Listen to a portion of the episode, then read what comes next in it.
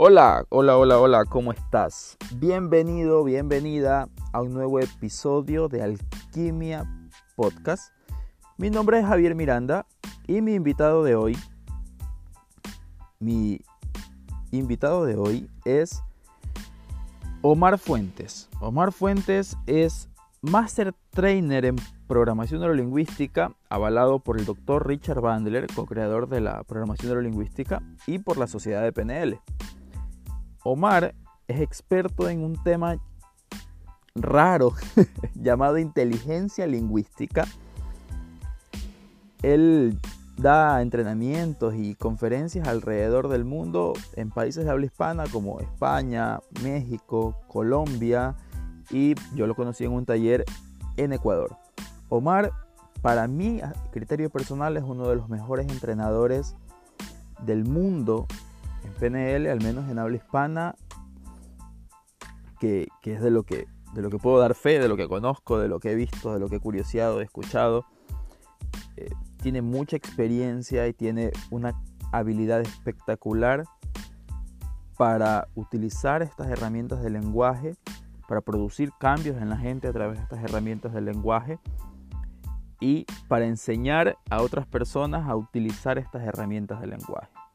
Entonces, no voy a extenderme mucho con esta introducción, simplemente quiero invitarlos a que presten mucha atención a esta conversación con Omar porque estoy seguro que van a aprender un montón de cosas si prestan atención, si están atentos, si están interesados en mejorar en un aspecto familiar, en un aspecto personal de sus vidas. Definitivamente esto va a ayudarles un montón. Durante este podcast, durante este episodio en particular, eh, voy a orientar las preguntas y la conversación de las herramientas de lenguaje que vamos a, transmitir con Omar hacia la casa, por decirlo de alguna forma, hacia la familia, hacia los hijos, hacia la pareja. Entonces, eh, Omar, pues en su estilo único, nos va a enseñar varias herramientas. Así que creo que sin más que decir, nos vamos directamente a escuchar a Omar Fuentes. Bienvenido, Omar. Muchas gracias, Javier, por la invitación y gracias también a quienes nos escuchan. Omar, para mí, em, entrevistarte, le decía ayer a una amiga, eh, siento que voy a entrevistar a Obama, porque para mí eres uno de los mejores entrenadores del mundo en habla hispana, que es lo que conozco, que es lo que más he visto. Eh, pues, tal vez soy un poco, eh, no un poco, bastante obsesivo con, estas herramientas de, PNL, de lenguaje, y, he escuchado un montón de gente y me parece que eres uno de los mejores. Así que para mí esto es un honor gigante poder hablar contigo en este, en este ambiente. Muchísimas gracias, Javier. Eres muy amable y bueno, espero que en los próximos minutos pueda estar a la altura de esas expectativas y ofrecer información valiosísima para la gente que te escucha y por supuesto como parte de este proyecto tan lindo que, has iniciado con este podcast. Entonces, Omar, para empezar, quisiera hacerte una pregunta súper general. ¿Qué, cómo, cómo, es esto de por qué el lenguaje? Últimamente, eh, o no sé si últimamente, en realidad desde que yo conozco tu trabajo, siempre has estado hablando mucho del lenguaje, las palabras, las palabras, las palabras. Sé que tú eh, en algún momento obtuviste un Master Trainer en PNL y dentro de PNL pues la gente hace muchas otras cosas, eh, qué sé yo, las cosas con temas de sus modalidades, imágenes, sensaciones. Pero tú has estado muy enfocado en las palabras. ¿Cómo así? Bueno, cuando comencé a estudiar programación neurolingüística, y eso fue pues ya hace muchos años, eso ocurrió en 1996, 97 por ahí. Sin duda, esa L de la PNL, la que se refiere al aspecto lingüístico, atrapó mi atención por demás. Y quizás esta fue una tendencia mía desde siempre, y es solo que cuando llegué al campo de la programación neurolingüística, encontré no solamente un pretexto, sino también un campo en el que podía yo investigar y desarrollar cosas al respecto. Me di cuenta también, de manera muy inmediata, que este ámbito lingüístico estaba, a mi juicio, poco desarrollado, no solamente en el habla hispana, sino en términos generales. Los libros que yo alcanzaba a obtener en aquel tiempo, los cursos a los que alcancé a inscribirme por aquel entonces, incluían una dosis muy reducida de lenguaje y una dosis mucho más amplia de los elementos que comentabas hace un instante, más relacionados con los elementos más tradicionales de la programación neurolingüística. Entonces, hice lo que cualquier persona sensata hubiera hecho, me puse a estudiar, eh, me puse, sí, sí, me puse a estudiar, a leer sobre todo libros relacionados con lingüística. Quería yo enterarme del chisme de raíz y no de un chisme que alguien más me contara, que alguien más dijo y que alguien más rumoró. Entonces, lo que comencé a hacer fue desarrollar modelos para que las personas comenzaran a acceder a información que típicamente está destinada a académicos, a ratones de biblioteca, a universitarios, a gente de posgrados y demás, y que pudieran acceder a esto que yo suponía podía ser altamente valioso por sí mismo y también como parte del campo de la programación neurolingüística. Así comenzó la historia, esa fue, ese fue el principio de mi obsesión conveniente eh, hacia las palabras y hacia el lenguaje. Y bueno, ahora pues me sigo dedicando a eso, por supuesto ya con toda la experiencia acumulada en estos años. Y como dices, yo creo que si bien es cierto, el lenguaje siempre ha sido, por razones obvias, un elemento imprescindible para cualquier persona que se jacte de ser persona, es ahora en donde ciertos rubros eh, se están percatando de que el dominio de el lenguaje y la adquisición de destrezas lingüísticas y argumentativas los hacen destacar drásticamente, los hacen sobresalir de manera evidente, eh, no solamente entre gente, entre personas de su mismo rubro, sino también en términos generales, en términos más globales. Claro, por supuesto que sí. Y dentro de eso, últimamente tú has estado trabajando mucho un taller eh, que lo vi en Colombia, creo que me parece que lo vi en España también, que es inteligencia lingüística. Sí. ¿A qué te refieres? Justamente viene por ahí. Sí, para mí, la inteligencia lingüística es esa capacidad para poder diseñar y ejecutar mensajes en función de los resultados que pretendemos generar en nuestros interlocutores. Dicho de otra manera, contrario a lo que muchas personas pensarían, para mí la inteligencia lingüística no tiene que ver con hablar, con hablar correctamente, con utilizar las palabras que el diccionario de la Real Academia nos ofrece o hablar con las estructuras sintácticas que se presumen correctas.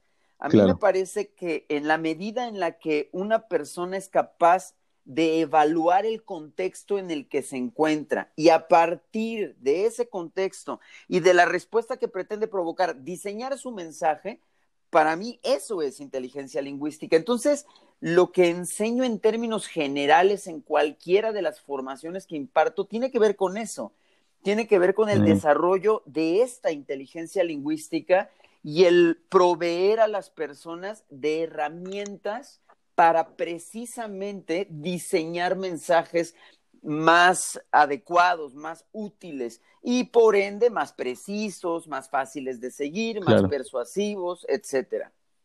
Y ahí una de las primeras cosas que acabas de decir es no solo usar el lenguaje por usarlo, sino tener un resultado en mente cuando empiezo a utilizar el lenguaje. O sea, Exacto. Eh, tal vez eh, me parece a mí que socialmente solo hablamos eh, con lo que va saliendo, ¿no? Es muy como muy, muy emocional, muy de corazón, ¿no? Voy sacando cosas y tal vez al final de una hora de haber hablado, que me pasa a veces cuando voy a ciertas charlas, el, profesor o el instructor es como, bueno, ¿y qué pasó? Nos perdimos en todo el camino, pero no, no llegó ningún mensaje. Claro, claro. Entonces, sí. el resultado es, es esencial ahí, tener en cuenta que yo con mi lenguaje quiero lograr algo. Exactamente, exactamente. Y esa me parece es una hipótesis siempre presente cuando nos comunicamos. No nos comunicamos por el mero acto de hablar o de producir palabras, o como me gusta decir de una manera mucho más agresiva, de eructar frases. Se trata en realidad de producir mensajes que conllevan, por el mero acto de la comunicación, conllevan un objetivo.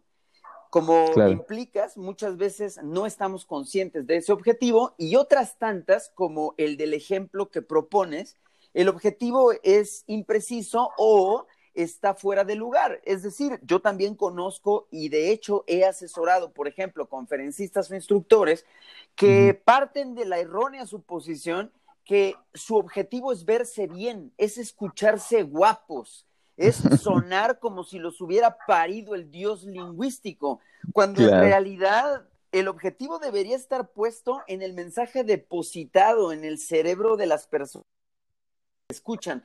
Y ahí cambia todo, con el simple hecho de tener la conciencia de los distintos objetivos que vamos asumiendo a lo largo de una conversación, por ejemplo, de una charla, una entrevista, etcétera, estamos un poco más capacitados para producir mensajes correspondientes. Y si a eso le sumamos habilidades habilidades lingüísticas, habilidades argumentativas. Me refiero a cosas básicas como la fluidez, la precisión, el orden, la secuencia de los enunciados y habilidades no tan básicas, pero ciertamente necesarias, como el producir argumentos sensatos, el, el, responder de manera creativa a las preguntas de las personas, el producir mensajes elocuentes, que se perciba en ellos astucia lingüística, bueno, evidentemente ya hablamos de una persona eh, que en términos de la comunicación ya está más allá del bien y del mal, ¿no?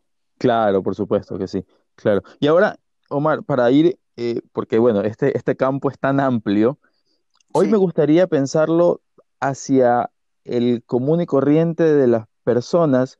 Bueno, cuando yo aprendí todas estas ideas, em, siempre me gusta orientarlo hacia la casa, o sea, hacia la familia. ¿Cómo utilizas estas herramientas con tu hijo adolescente que, que todo, que es capaz de decirle, de decir no a cualquier cosa que tú le digas?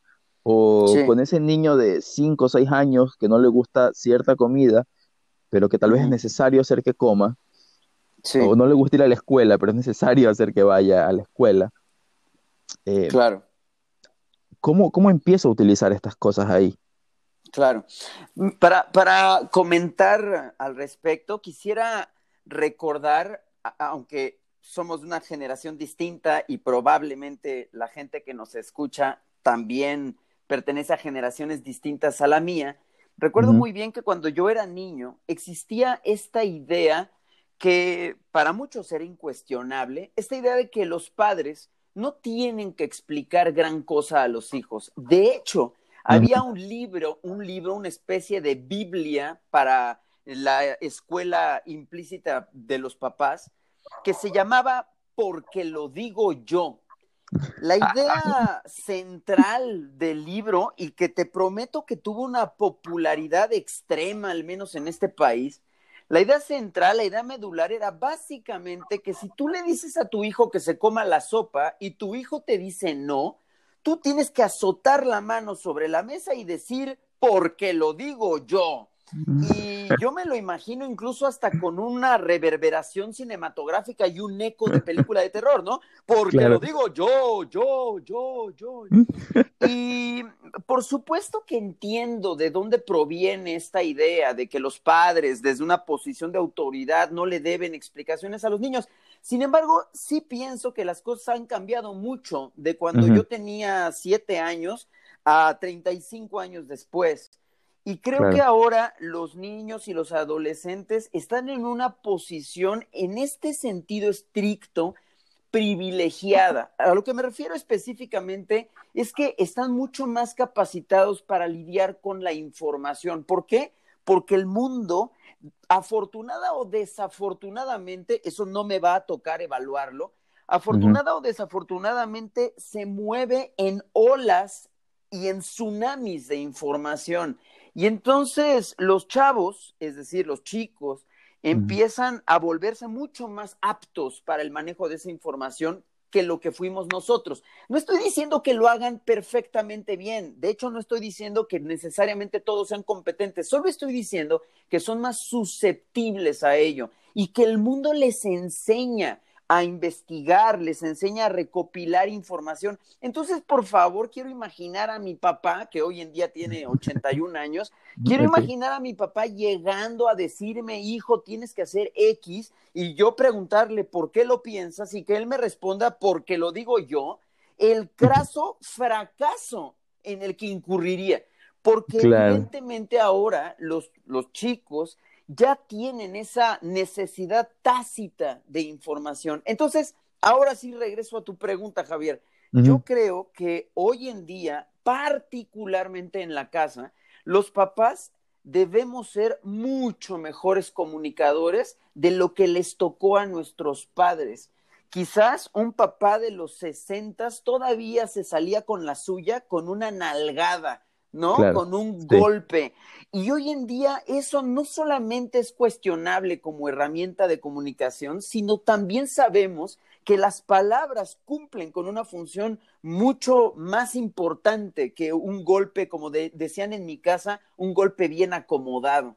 Entonces, en ese sentido, y ahora respondiendo precisamente a tu pregunta, los papás ganan muchos puntos sabiendo comunicar exactamente lo que pretenden comunicar. Y por supuesto, regresando a lo que hablábamos hace unos segundos, por supuesto considerando que hablarle a un niño de cinco años definitivamente no es lo mismo que hablarle a un muchacho de 17 años. Y en ese sentido, volvamos al punto. Todo depende del objetivo. Si el objetivo que tengo es que mi hijo se coma la ensalada que sé que odia, ese objetivo eh, amerita recursos lingüísticos muy distintos a investigar si mi hijo, mi hijo adolescente anda en malos pasos. Son cosas diferentes, son objetivos distintos y por supuesto son personas diferentes. Entonces, lo que siempre pretendo en una formación de esta naturaleza es ofrecer esos elementos que nos sirven para calibrar, es decir, para calcular qué tipo de mensaje tiene un mayor potencial. En pocas palabras, creo que hoy en día, entre mejor hable un papá, existe una mayor probabilidad de que ese mensaje llegue a la mente de sus hijos.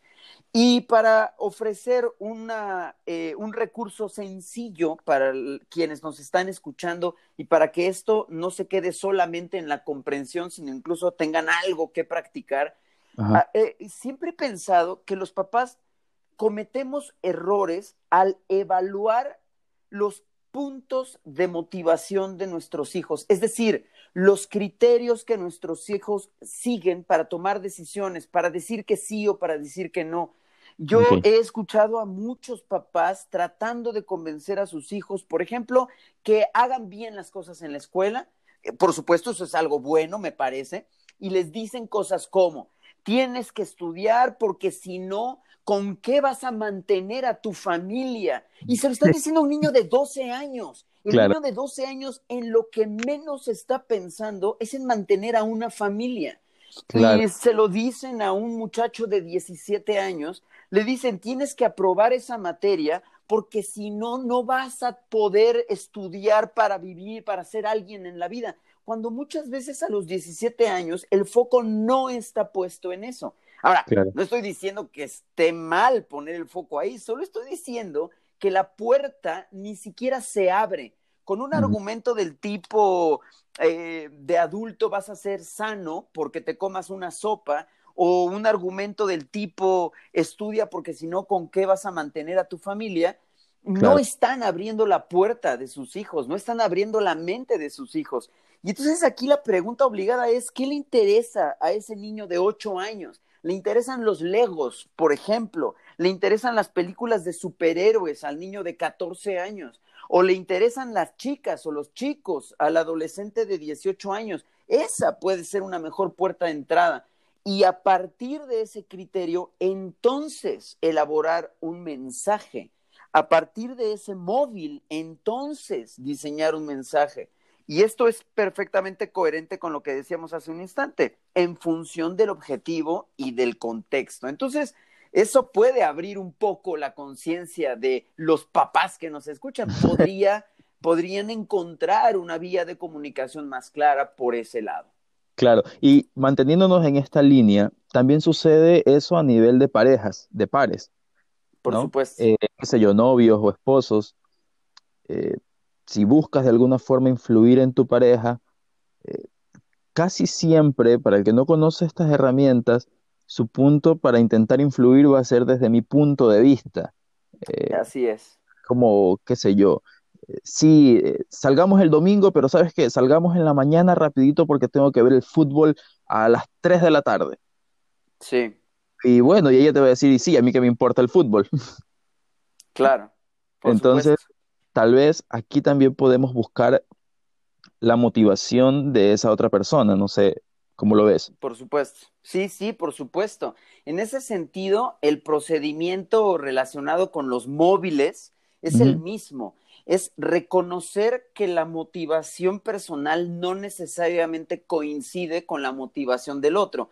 Y aquí, si, si me lo permites, quisiera entonces abrir otra puerta, que también es útil con los niños, con los adolescentes en casa y por supuesto lo es con nuestros pares, con las personas eh, que están a nuestro alrededor ya en una, en, una, en una relación de pares, como el ejemplo que propones, nuestras parejas, eh, las personas con las que nos relacionamos, por ejemplo, en la empresa, en un nivel de igualdad, eh, etcétera, nuestros vecinos, pues.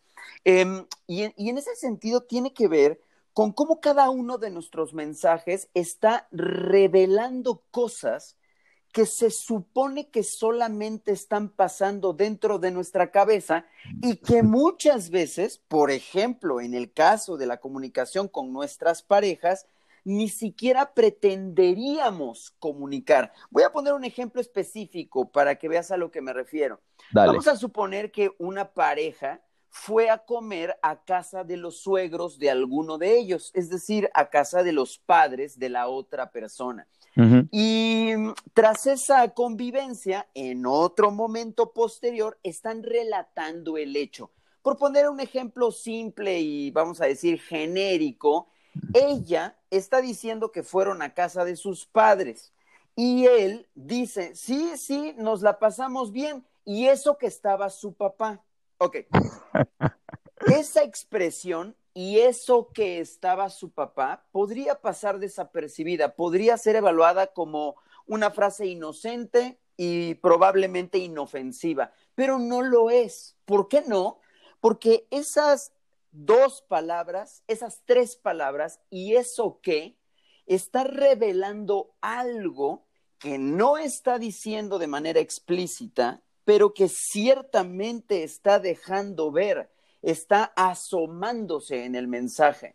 Desafortunadamente, y volvemos a lo que tú decías hace un rato, desafortunadamente mucha gente habla por hablar, habla con las primeras palabras que le llegan a la punta de la lengua y las escupen, sin ninguna consideración, ¿no? Total. Cuando ese tipo de frases puede marcar, es decir, puede influir y a veces hasta determinar la calidad de la relación entre la una y el otro. Ahora, ahí no acaba el asunto. Te voy a decir por qué no. Porque muchas veces ella siente que él no está contento o que él está enfadado, por ejemplo, pero no sabe por qué. Es decir, sabe que ha identificado algo, pero no se lo ha dicho claramente, no se lo ha dicho explícitamente. Y eso, por supuesto, eh, dificulta todavía más la transmisión de un mensaje claro, de un mensaje preciso y de el entendimiento mutuo de las partes. Ahora, en mi ejemplo estoy hablando de una protagonista femenina y de un protagonista masculino. Obviamente, y espero que esté por demás decirlo, que esto no es un asunto de género, contrario a lo que mucha gente piensa. Esto pasa entre hombres y hombres, hombres y mujeres, etcétera. No tiene nada que ver ni con el género ni con la edad. Tiene que ver con el grado de conciencia que podemos alcanzar al momento de producir un mensaje. Y con eso me refiero a, en mi ejemplo telenovelero, que él sea capaz de darse cuenta que cuando e, expulsa la frase y eso que estaba su papá, en realidad está diciendo algo más acerca de su relación, algo más acerca del padre de su chica, algo más acerca de lo que él siente cuando está el padre de su chica, para bien o para mal. Total, total, genial. Ahí tienes una herramienta gigante para, para trabajar, cómo, cómo se implican un montón de cosas en el lenguaje. Y esto pasa mucho, ahora, ahora mientras te escuchaba, pensaba mucho en el tema de las ventas, por ejemplo. Sí. Eh, mucha gente, muchos vendedores tal vez se preparan solo en conocer el producto y no en la forma en la que lo van a vender. Exacto. Y a veces hay cosas que me pasa, tal vez porque estoy un poco más atento al tema de las palabras, pero escucho ciertas cosas de un vendedor y sé que ya no quiero comprar por la forma en la que lo dice. Así es. Aunque él tiene toda la intención de vender. Así es. Así es, Javier, el mismo tema, el mismo que estamos hablando en pareja, trasladémoslo a ese contexto que propones y que por supuesto es un ejemplo fantástico de cómo esta inteligencia lingüística puede hacer absolutamente toda la diferencia. Cuando llevas 10 minutos conversando con un vendedor, típicamente has permanecido esos 10 minutos porque el vendedor de alguna manera, a veces sabiéndolo, a veces no, ha logrado captar tu atención, ha logrado establecer un vínculo contigo y en el mejor de los casos, ha generado en ti un poco de confianza. Típicamente, si esto no ha ocurrido, el cliente sale corriendo, sale huyendo en los primeros minutos de interacción si hay algo que no le huele bien, literal o metafóricamente hablando, normalmente ya no le da permiso al vendedor que siga con su speech y simplemente pasa a otra cosa. Entonces, supongamos que llevas unos 10 minutos hablando con un vendedor acerca de un producto, un servicio o lo que sea que de hecho estás pretendiendo adquirir. Todo va bien, pues. Y entonces ese vendedor, pues porque se lo dicta su cerebro, porque el hámster que trae ahí adentro le dice, tú dile tal cosa, Javier, te dice, Javier, déjame serte sincero, este producto, o sea, a ver, póngale pausa, por favor, amable audiencia. ¿Cómo que déjame serte sincero? ¿Qué barbaridad es esa? Y los otros seis minutos que te venía escuchando. Exactamente. Obviamente, tú estás en la posición de preguntarte, a ver, momento, ¿por qué me tiene que decir que lo deje ser sincero si ya llevamos diez minutos hablando? En el peor de los casos, este vendedor tiene a un cliente como tú, atento a las palabras, que se da cuenta de la implicación, es decir, de lo que conlleva el desafortunado comentario que acaba de pronunciar. En el peor de los casos, Javier, el que está del otro lado de la comunicación no tiene idea, pero hay algo que sabe que está mal, aunque no sepa qué es eso que sabe que está mal. Aunque no haya aunque no te puede explicar, mira Javier, es que en el momento en el que el vendedor me dijo, déjame serte sincero, perdí toda confianza, a lo mejor solamente alcanza a decirte, mira Javier, todo iba muy bien, sin embargo, no sé, pero como que me dio mala espina. A lo mejor ni siquiera está consciente de las palabras. Sobra decir, por supuesto, que la frase déjame serte sincero normalmente vela por un objetivo distinto al decirte, déjame serte sincero, mucha gente dice esta frase porque sabe que lo que va a decir a continuación es extraordinario, es sorprendente, es fantástico y por ende inverosímil. Entonces, como que tratan de advertirte que lo que van a decir a continuación, por extraño que suene, por fantástico que parezca, sí es cierto. Y entonces lo que le digo a los vendedores, caramba, entonces di eso. En vez de decir, claro, en vez de decir, déjame serte sincero, o peor aún, ahora sí, déjame serte franco, en vez de decir algo así, di lo que, el objetivo, el objetivo es, mire, señor cliente, lo que le voy a decir a continuación podría parecer increíble y sin embargo es verdadero. Y ahí va, ahora sí el mensaje. Este equipo de cómputo tiene cuatro años de garantía. Ningún equipo de cómputo tiene esa garantía extendida que estamos ofreciendo nosotros. Ya está. No estás poniendo en tela de juicio tu credibilidad ni tu confiabilidad y aún estás velando por el objetivo original, que era advertir al cliente que el mensaje siguiente, en este caso una característica del producto, resulta difícil de creer y aún es verdadero. Totalmente, qué fascinante, es un gran ejemplo, un gran ejemplo. Omar, hay otra, hay otra cosa más a la que quiero ir y em, tiene que ver, no sé si tiene que ver en realidad, estoy, estoy asumiendo un montón de cosas.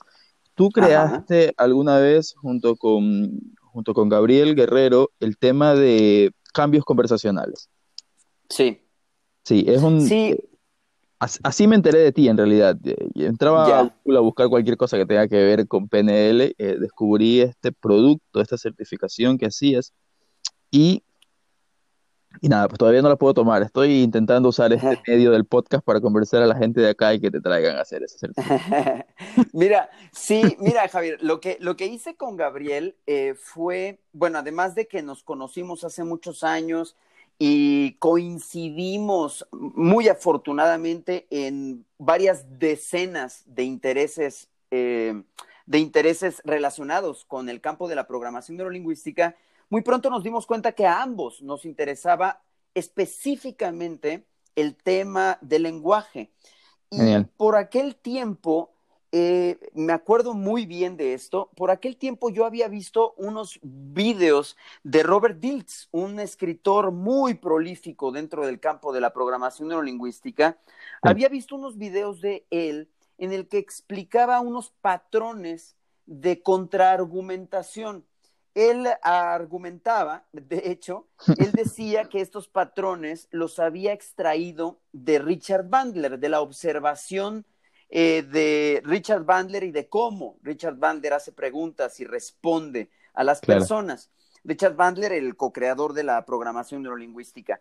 Eh, estos videos se llamaban Slides of Mouse. Es una expresión que pues realmente no tiene una traducción al español, pero se refiere precisamente a la habilidad para con palabras generar un cambio en la mente de la otra persona, muchas veces sorprendente y muchas veces rápido. Entonces, em, me animé a, además de investigar mucho acerca del tema, me animé a dar un taller de esto. Te estoy hablando de 2001. Oh, wow. Sí, sí, ya llovió varias veces desde entonces.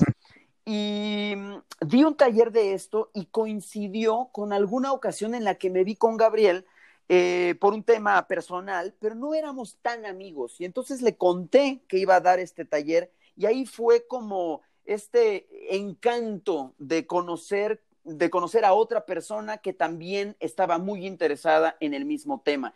Y así estuvimos durante muchos años desde ese entonces trabajando juntos en muchos temas, pero sobre todo en temas relacionados con el lenguaje. Y es a, eso a lo que te refieres. Lo que creamos juntos fue una certificación avalada por la Sociedad de Programación Neurolingüística y por Richard Bandler, una certificación que decidimos denominar especialista en cambios conversacionales, cuyo objetivo justamente es ofrecer a las personas una enorme variedad de habilidades lingüísticas, todas ellas asociadas con el campo de la programación neurolingüística, pero que si no sabes de PNL o si no te interesa la PNL, también te vienen muy bien, en tanto que todos los días estamos hablando e intentando provocar respuestas con lo que hablamos.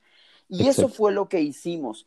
Em, independientemente del título que conlleva esta certificación, fue, lo, fue una suma de modelos que hemos creado a lo largo del tiempo para acercar estas habilidades a todo el mundo, independientemente de sus formaciones previas. Eh, hoy en día ya no trabajamos juntos como lo hacíamos en aquel tiempo Em, pero yo sigo impartiendo esa certificación. Eh, evidentemente, con el paso de los años, la he ido transmutando, sobre todo con cosas nuevas que he ido creando a lo largo de estos últimos años. Y como comentas, eh, tengo la suerte de impartir esta certificación en España, en México y en algunos otros lugares. Sí, sí, sí. Ahora, porque justamente entraba a este punto, porque tal vez tal vez, bueno, no solo a nivel de coaches, a nivel de entrenadores, a nivel de PNL, sino en la casa tal vez buscas hacer estas cosas. Tal vez eh, tienes ahí tu pareja, tu hijo, que no se siente muy bien, que le está pasando algo, que está enfrentando una situación complicada y tal vez estas herramientas eh, te ayudan a, acompañarlo, ¿no? Que es un poco el, eh, o al menos siento yo que es un poco lo que hacemos como familia con nuestra familia, ¿no? Veo a alguien que le pasa algo y tal vez siempre lo hacemos, le damos un consejo a un amigo, salimos a tomarnos unas cervezas para conversar, pero conocer un poco más del lenguaje puede hacer que esa salida de las cervezas sea más provechosa. Por supuesto. Por supuesto. De hecho, eh, de hecho, yo creo que estamos aquí estableciendo dos, le llamaré así, dos lados de la misma moneda. Por un lado, está ese del acompañamiento, ese del estar con la otra persona y desde nuestra perspectiva, desde esta perspectiva de nuestra conversación, quiero decir, hacerle saber a la otra persona que estamos ahí, que eso es muy importante, ¿no? Claro. Em, y por supuesto, el lenguaje y las habilidades de conversación sirven precisamente para eso, para ofrecer ese entorno o esa atmósfera propicia para que el otro se sienta acompañado y para que el otro sepa que nuestra intención es esa.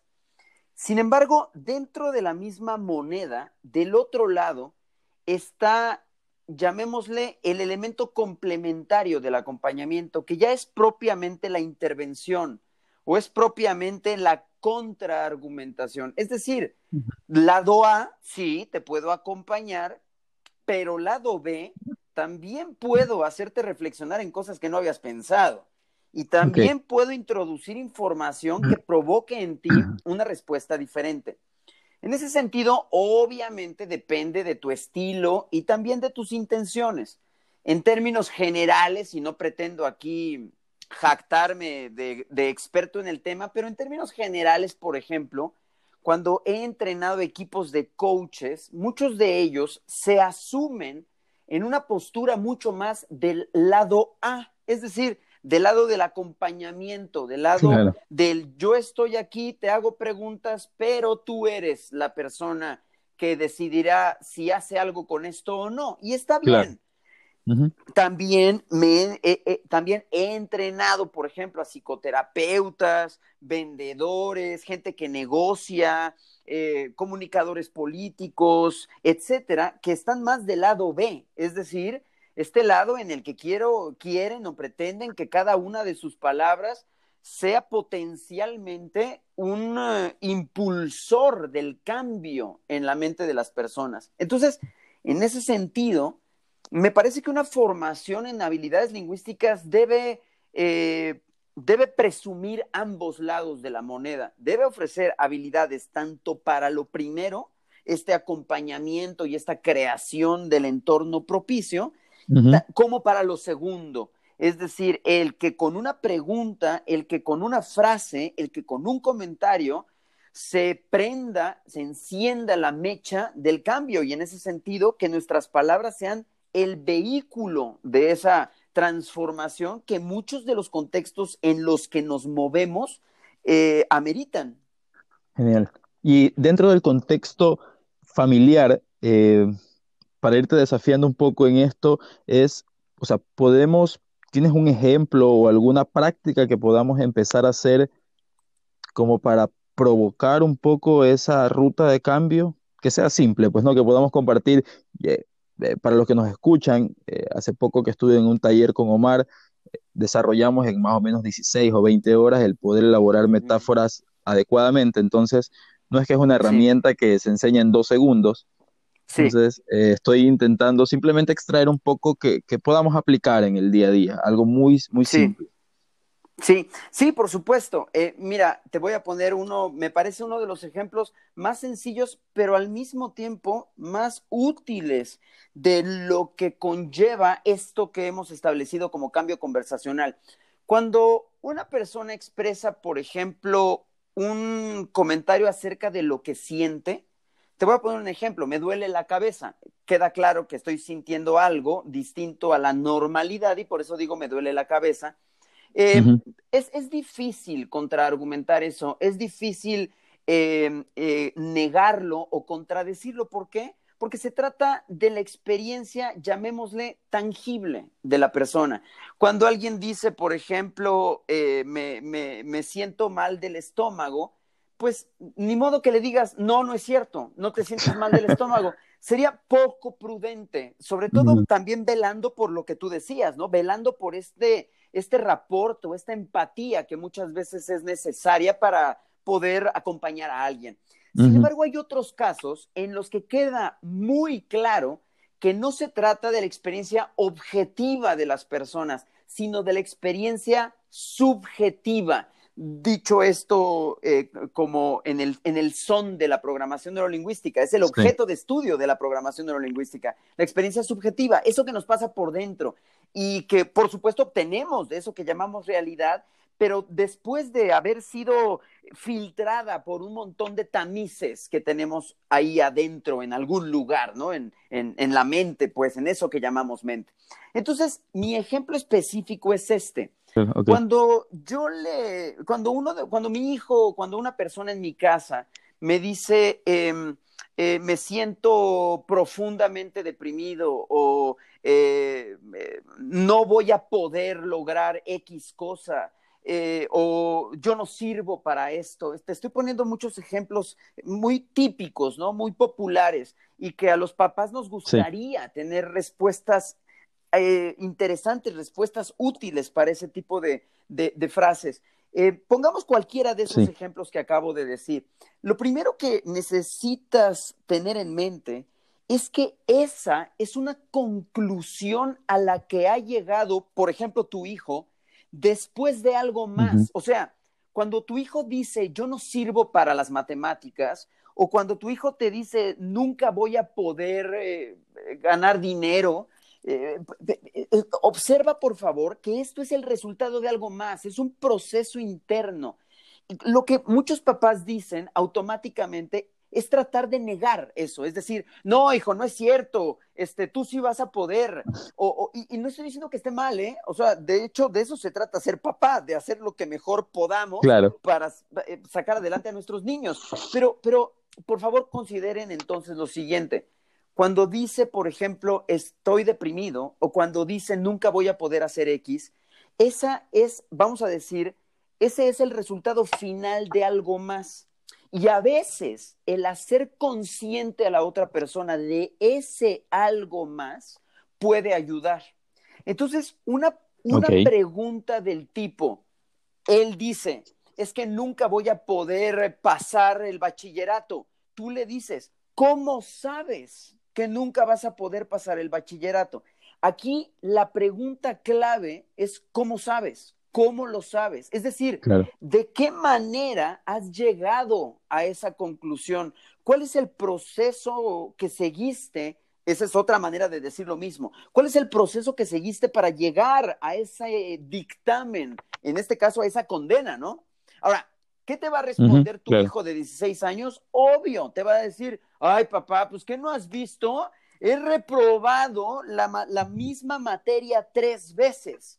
Entonces, hasta ahí parece que tiene entonces razones para argumentar que nunca va a poder pasar el bachillerato.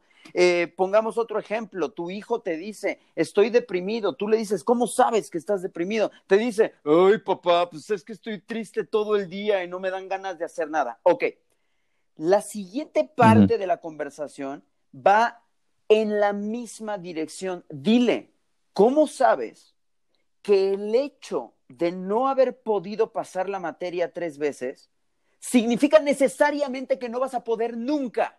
¿Cómo sabes? Ahora, aquí ya como papá tienes muchas más herramientas. porque ya sabes lo que le pasó adentro de la cabeza. Podrías agregar, por ejemplo, oye, ¿no habrás aprendido algo ya en estas tres veces que has reprobado la materia que te acerque un poco más a aprobar la materia?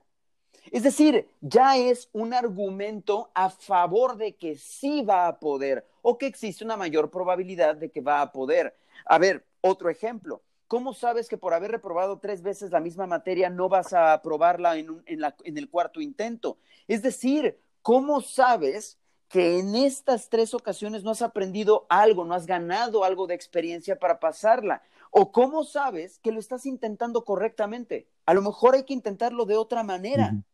Pero notas, la idea es abrir las perspectivas para que la experiencia subjetiva cambie la materia no va a dejar de ser difícil o no va a dejar de ser compleja. Lo que va a cambiar es la disposición de la persona hacia la experiencia. Estoy deprimido, ¿cómo sabes? ¿Qué no has visto? Estoy todo el día sin ganas de hacer nada y estoy llorando. Ok, ¿cómo sabes que no es un asunto hormonal y no de depresión? ¿Cómo sabes que eso que te está pasando no es una fase natural en este momento de tu vida y no una enfermedad psiquiátrica?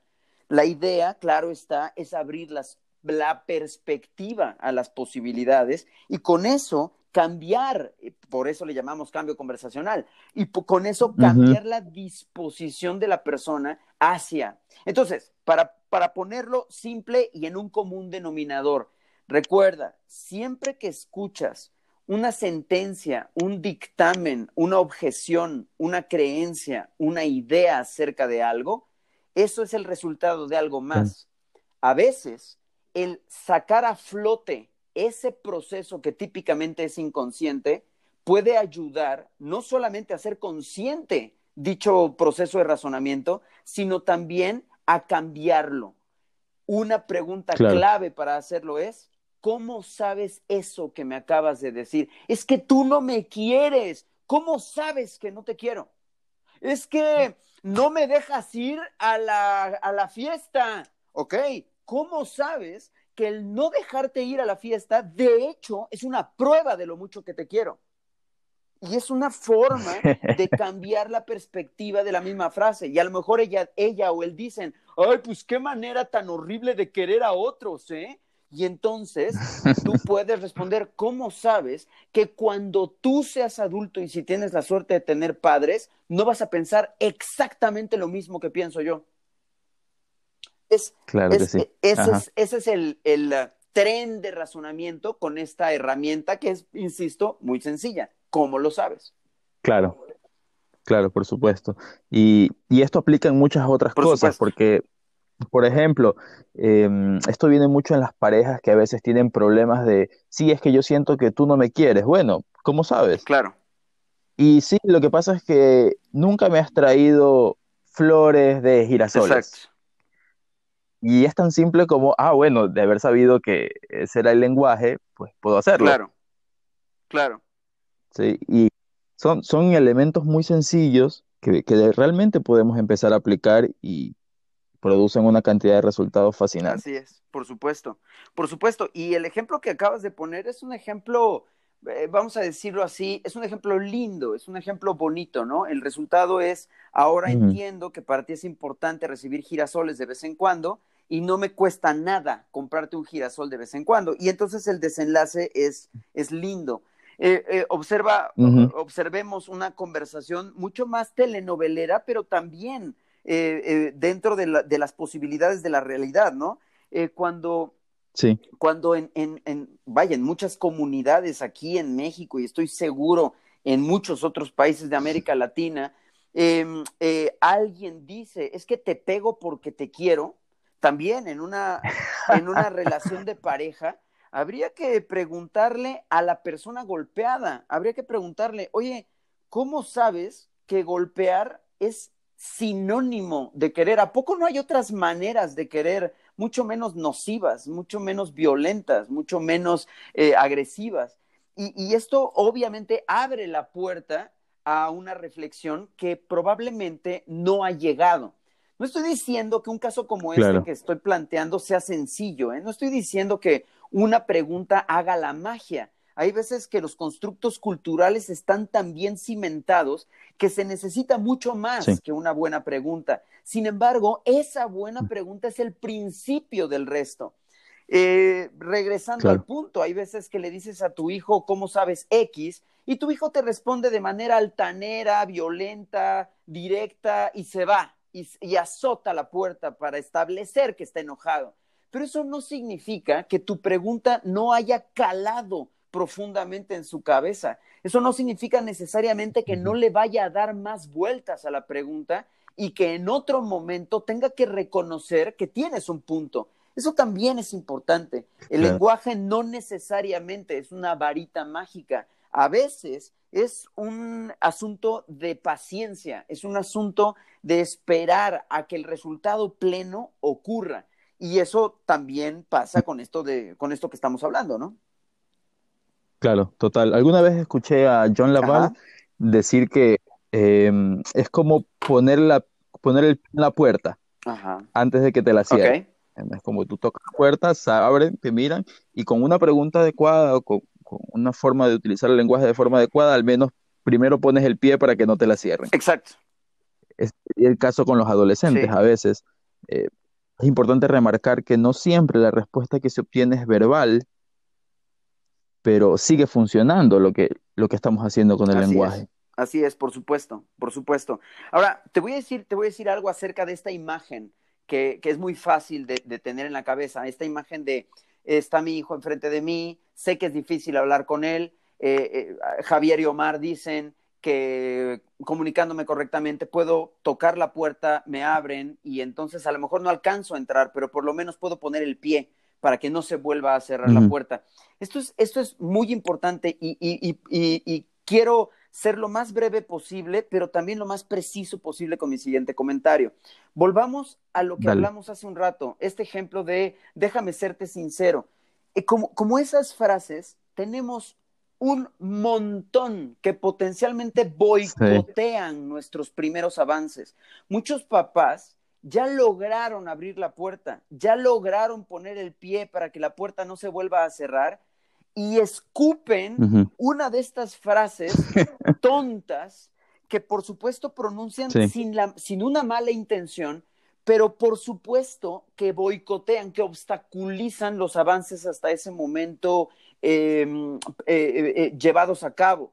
Entonces, en ese sentido, mi recomendación, como dices, es, es, imposible pretender que en una conversación como esta que estamos sosteniendo tú, por muy interesante que sea, es, es ingenuo suponer que podemos ofrecer todas las herramientas, ¿no? Pero, pero una herramienta básica es que continuamente te estés preguntando, ¿qué estoy dándole a entender a mi hijo con esto? ¿Qué estoy haciéndole saber con esta expresión? Y a veces pasa por comentarios tontos, por comentarios bobos. Por ejemplo, nos enteramos, estamos comiendo, nos enteramos que un amigo de mi hijo se puso la borrachera del siglo, se puso la borrachera apoteósica en la historia etílica de la humanidad. Y entonces nosotros decimos, yo no sé cómo su papá no le reventó la boca a golpes. Vamos a suponer que nos, que nos sale esa frase. Bueno, por favor, date cuenta que tu hijo te está escuchando y está aprendiendo algo acerca de ti. Está aprendiendo potencialmente tu respuesta si acaso osa un día ponerse una borrachera de proporciones industriales. Ya sabe qué esperar de ti. Ahora, tú podrías argumentar, no, no, no, yo a mi hijo lo amo, estoy hablando del hijo de ese, de ese otro señor. Claro, pero tu hijo no lo sabe. Tu hijo no tiene manera de adivinar que tienes una doble moral y que tienes una moral para evaluar a los hijos de tus vecinos y que tienes otra moral para evaluar a tus propios hijos.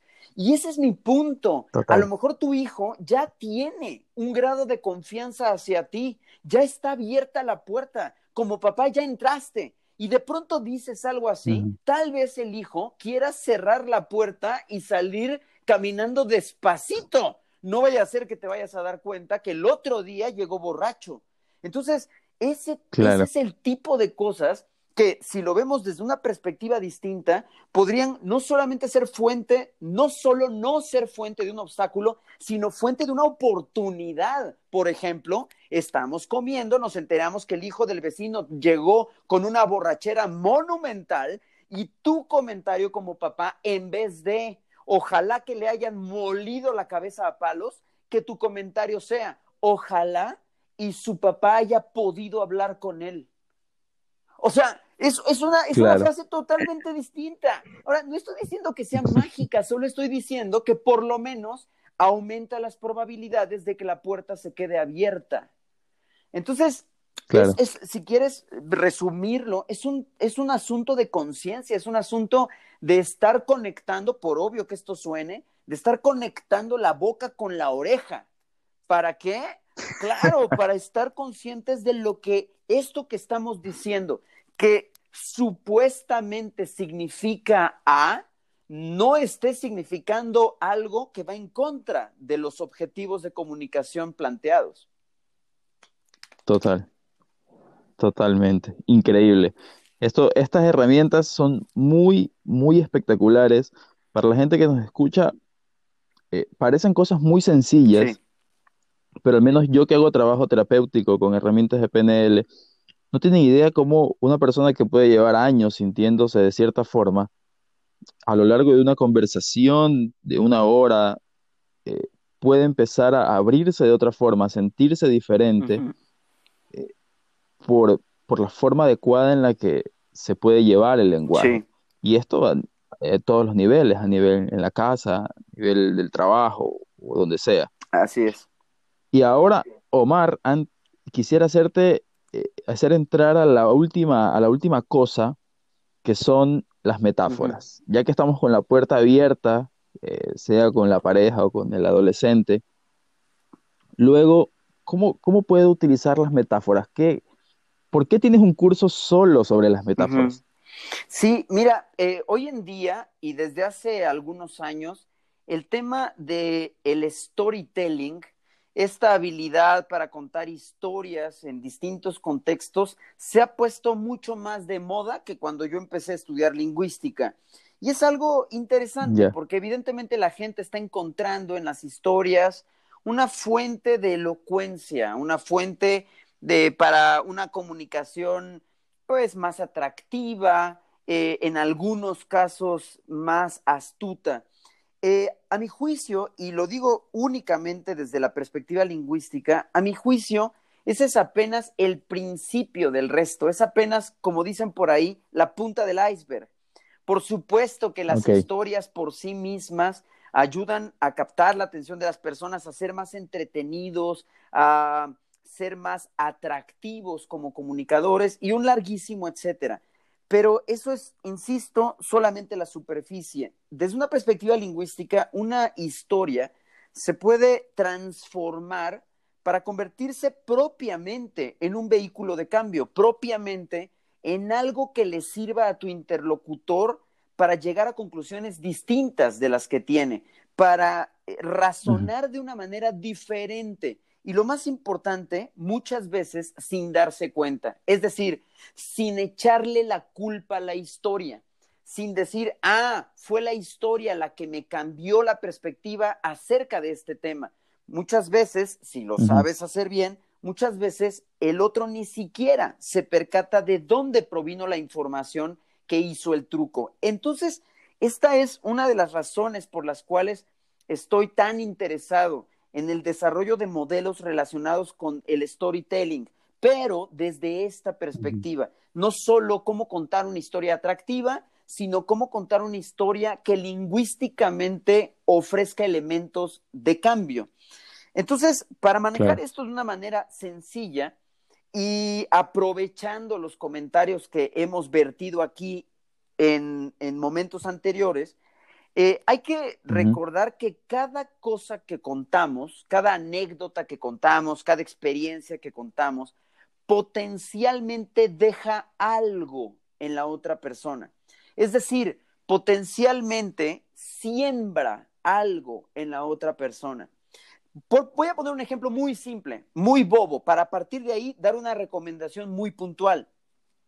Seguramente la gente que nos está escuchando, las personas que nos están escuchando en este momento, conocen a amigos, a compañeros de trabajo, a tíos, que cuando se ven para charlar, cuando se ven en un café para tomarse un, tecito o se ven en la cantina para tomarse un tequilita, son un menú inagotable de quejas contra la humanidad. O sea, son esos Gargamels, ¿no? No sé si todos recuerden quién es Gargamel, pero son estos este, amargators, ¿no?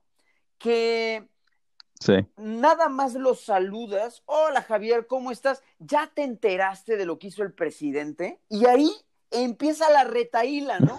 Ahí empieza el pergamino de quejas contra la humanidad y el cosmos. Pero es que aparte, Claro. No pasa un segundo y ya tienen un nuevo pretexto para contar una nueva anécdota que refleje la putrefacción de este planeta, ¿no? Y entonces tú dices, tú Javier dices, ay, tengo una, un piquete de mosquito en la rodilla derecha. Y esta persona responde, sí, ahora los mosquitos dan dengue. Sí, es terrible.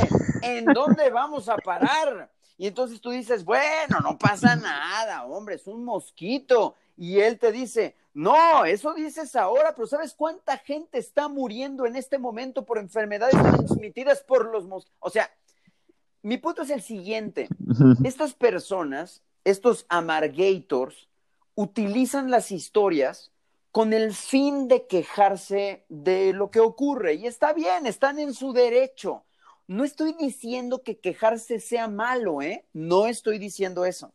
Lo que estoy diciendo es que sin darse cuenta, inadvertidamente, están cambiando potencialmente el estado interno de su interlocutor. A lo mejor tú, Javier, venías contento.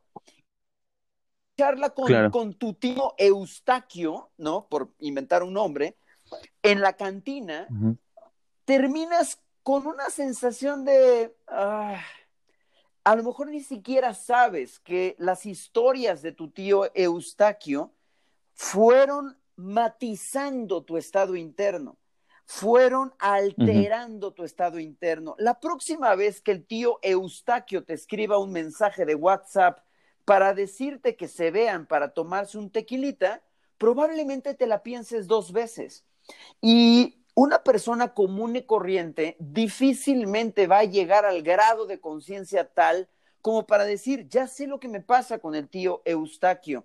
No importa de qué hablemos, parece como si todas sus anécdotas estuvieran diseñadas para hacerme sentir mal acerca de algo. Muy bien, aquí le paro con mi telenovela mexicana del tío Eustaquio para hacer una recomendación específica para los papás, para los amantes, para los profesores, para los conferencistas, para los vendedores. Recuerden esto, cada vez que cuentas una anécdota, potencialmente estás influyendo y a veces alterando la forma en la que el que está enfrente de ti se siente.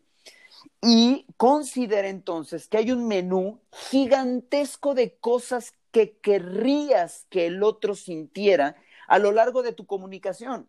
No necesariamente estoy hablando de cosas cursis, melosas y propias de una telenovela rosa.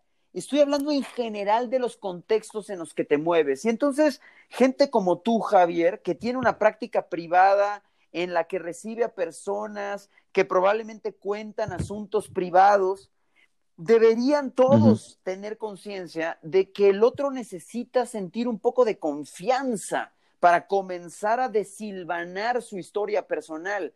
Y hay coaches, terapeutas, asesores, consejeros que no se toman el tiempo precisamente para establecer esa confianza. Por supuesto, no es lo mismo, no es lo mismo decir, oye, eh, eh, Gerardo, necesito que me tengas confianza, ¿eh?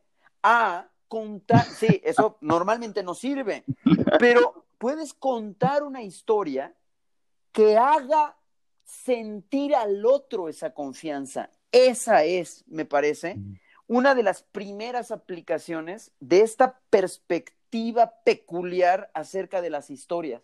Contar historias en función de lo que pretendes provocar en la otra persona sin que se dé cuenta. Quiero provocar confianza, pero no le voy a decir, tenme confianza. Lo que voy a hacer es contar una historia que con mayor probabilidad haga que ese que está del otro lado de la mesa sienta por lo menos un poquito de mayor confianza que la que sentía antes de escuchar la historia.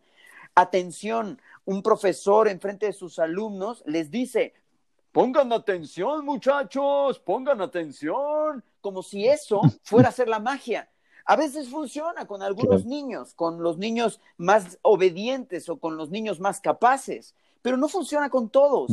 Una historia que implique atención, que haga que los chamacos, como les decimos en México, ¿no? Que los niños eh, sientan esa disposición a la atención, puede ayudar mucho más que la simple frase, pon atención. Entonces, esa es una recomendación muy puntual acerca de la utilidad de las historias desde esta perspectiva más bien lingüística.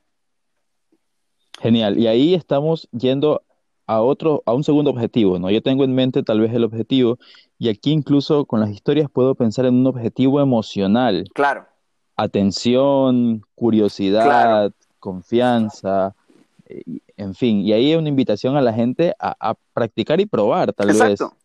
Exacto, y de hecho... Contar una historia, ¿qué provoca? ¿Qué provoca? ¿Qué, causa mi historia? Exacto. De hecho, Javier, déjame voltear los papeles. Una manera de practicar muy accesible es pon atención a las historias de la gente. Pon atención a lo que te cuenta el conferencista profesional, pero también pon atención a lo que te cuenta el tío Eustaquio. Y pregúntate, ¿tras esta historia me pasó algo? Por supuesto que existe la posibilidad de que te haya pasado nada, ¿ok? Nada de nada. Pero si te ha pasado algo, si te has sentido esperanzado, indignado, furioso, alegre, eh, halagado, etcétera, entonces ahí viene lo que tú estás diciendo. Pregúntate, ¿qué hizo la historia que provocó esto en mí? Es decir, esta historia me provocó indignación. Ok, ¿Qué trae esa historia que hace que una persona como yo se siente indignada? Esta historia me provocó sentirme halagado. Ok, ¿qué hace esta historia que provocó que una persona como yo se sienta halagada? Y de ahí puedes obtener ideas. De ahí puedes obtener ideas ya ahora sí para tus propias historias. Genial, bien. Bien, ahí hay, hay harto material. Hoy día nos has regalado un montón de ideas y herramientas para poder llevar a la práctica. Me da muchísimo gusto. Así que por ahí te agradezco un montón, Omar, por eso.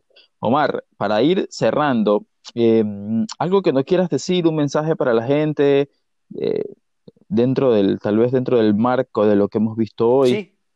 que, sea interesante. Sí, sí, por supuesto, por supuesto, una, una conclusión o un corolario de lo que hemos hablado. Considere que hablar esto que hacemos desde muy pronto en nuestra vida es algo que puede mejorarse. Es verdad que todos los días lidiamos con desafíos y salimos adelante en algunos y no tanto en otros. Justamente esa es la señal de que podemos hablar mejor, de que podemos desarrollar destrezas que aparentemente ya hubiéramos tenido que haber desarrollado. Como que asumimos que esto que hacemos, en tanto que ni siquiera nos acordamos de cómo lo aprendimos, pues ya lo hacemos bien. Y ese es el primer paso. El primer paso, me parece, en este camino de desarrollo lingüístico es aceptar que nuestras frases son perfectibles. Es decir, que la manera en la que le estamos dando la instrucción a ese empleado, la manera en la que estamos tratando de generar confianza en nuestro niño, la manera en la que estamos corrigiendo algo en nuestro colaborador, siempre puede ser mejor. Y este es el principio para poder eh, no solo reconocer que tenemos carencias en el ámbito comunicacional, sino también es la puerta de entrada al desarrollo de habilidades a veces insospechadas.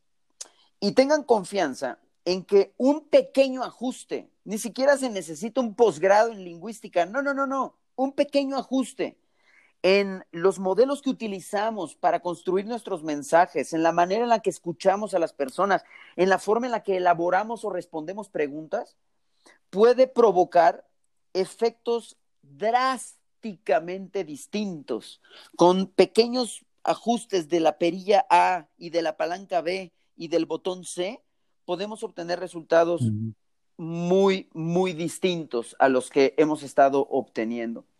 Es, es, es una habilidad peculiar esta del habla, porque no solamente no nos acordamos de cómo la desarrollamos, sino también es algo que damos por hecho. Y justo eso es el obstáculo para muchas personas para avanzar en estos temas. Em, consideren que cualquier cosa que estás pretendiendo desarrollar en tu vida, no importa qué, quieres ser más disciplinado, quieres estar más motivado, quieres ser más feliz, quieres ser un mejor papá, una mejor pareja, un mejor empresario, no importa qué, pasa por el lenguaje, pasa por cómo hablas, pasa por cómo te hablas, pasa por cómo comprendes el lenguaje de las personas a tu alrededor. Es un común denominador. Entonces, si me permites el atrevimiento y la, la exageración, es algo que por lo que deberíamos estar preocupados, es decir, deberíamos estar ansiosos por desarrollar este tipo de destrezas. Entonces, que sirva esto como esta conversación, esta interesante y fantástica conversación que he tenido contigo, Javier, que sirva como un impulso para la gente que nos escucha, para poner más atención a las palabras, para investigar un poco más, para mm. eh, hacerse más conscientes de lo que sale de su boca cuando hablan.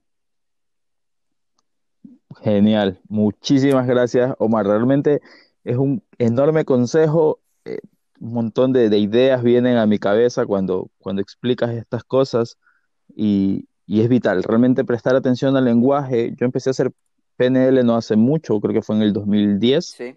Y fue todo un descubrimiento para mí eh, cómo, cómo las palabras ameritan tanta atención, ¿no? Como ya te he escuchado, tiene un par de entrevistas y también lo dice John, John, John Laval.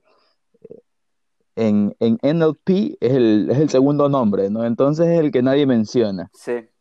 Y muy poca gente dentro de este campo está, está trabajando sobre eso. Sí.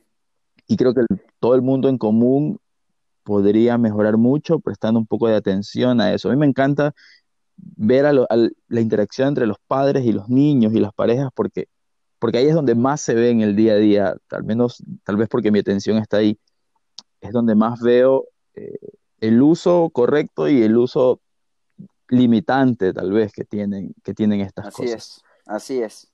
Así que, Omar, te agradezco muchísimo este tiempo, haber compartido y todos tus conocimientos, todas las cosas que nos has regalado el día de hoy para la gente. Mm, al contrario, eh, yo te agradezco a ti, Javier, la oportunidad y la buena onda de invitarme a tu podcast y ser parte de este proyecto.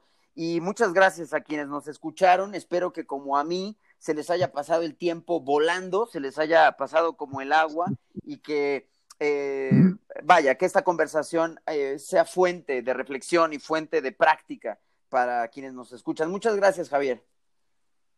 Muchas gracias, Omar. Hasta, Hasta pronto. pronto. Nos vemos en Ecuador. Seguro, seguro que sí.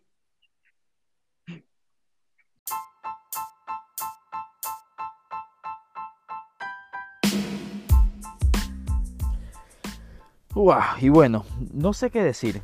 Em, esta información que nos regala Omar es muy importante. Realmente yo admiro mucho el trabajo de Omar porque cuando profundizas un poco en las herramientas de PNL, y escuchas hablar a Omar, él utiliza muchas, muchas de estas cosas mientras él se comunica. Entonces, mi única invitación final es repetir lo que les dijo Omar y que practiquen, practiquen, practiquen, eh, conversa con la gente, escucha a la gente, presta atención a las palabras, a cómo la gente las utiliza, a cómo tú las utilizas y qué efecto causa. Si tú le hablas de cierta forma a tu pareja, nota qué efecto causa. ¿Qué pasa si cambias esa forma de comunicarte y utilizas otras cosas? ¿Qué pasa cuando hablas con tu hijo o con tus padres? ¿Qué es lo que normalmente estás diciendo?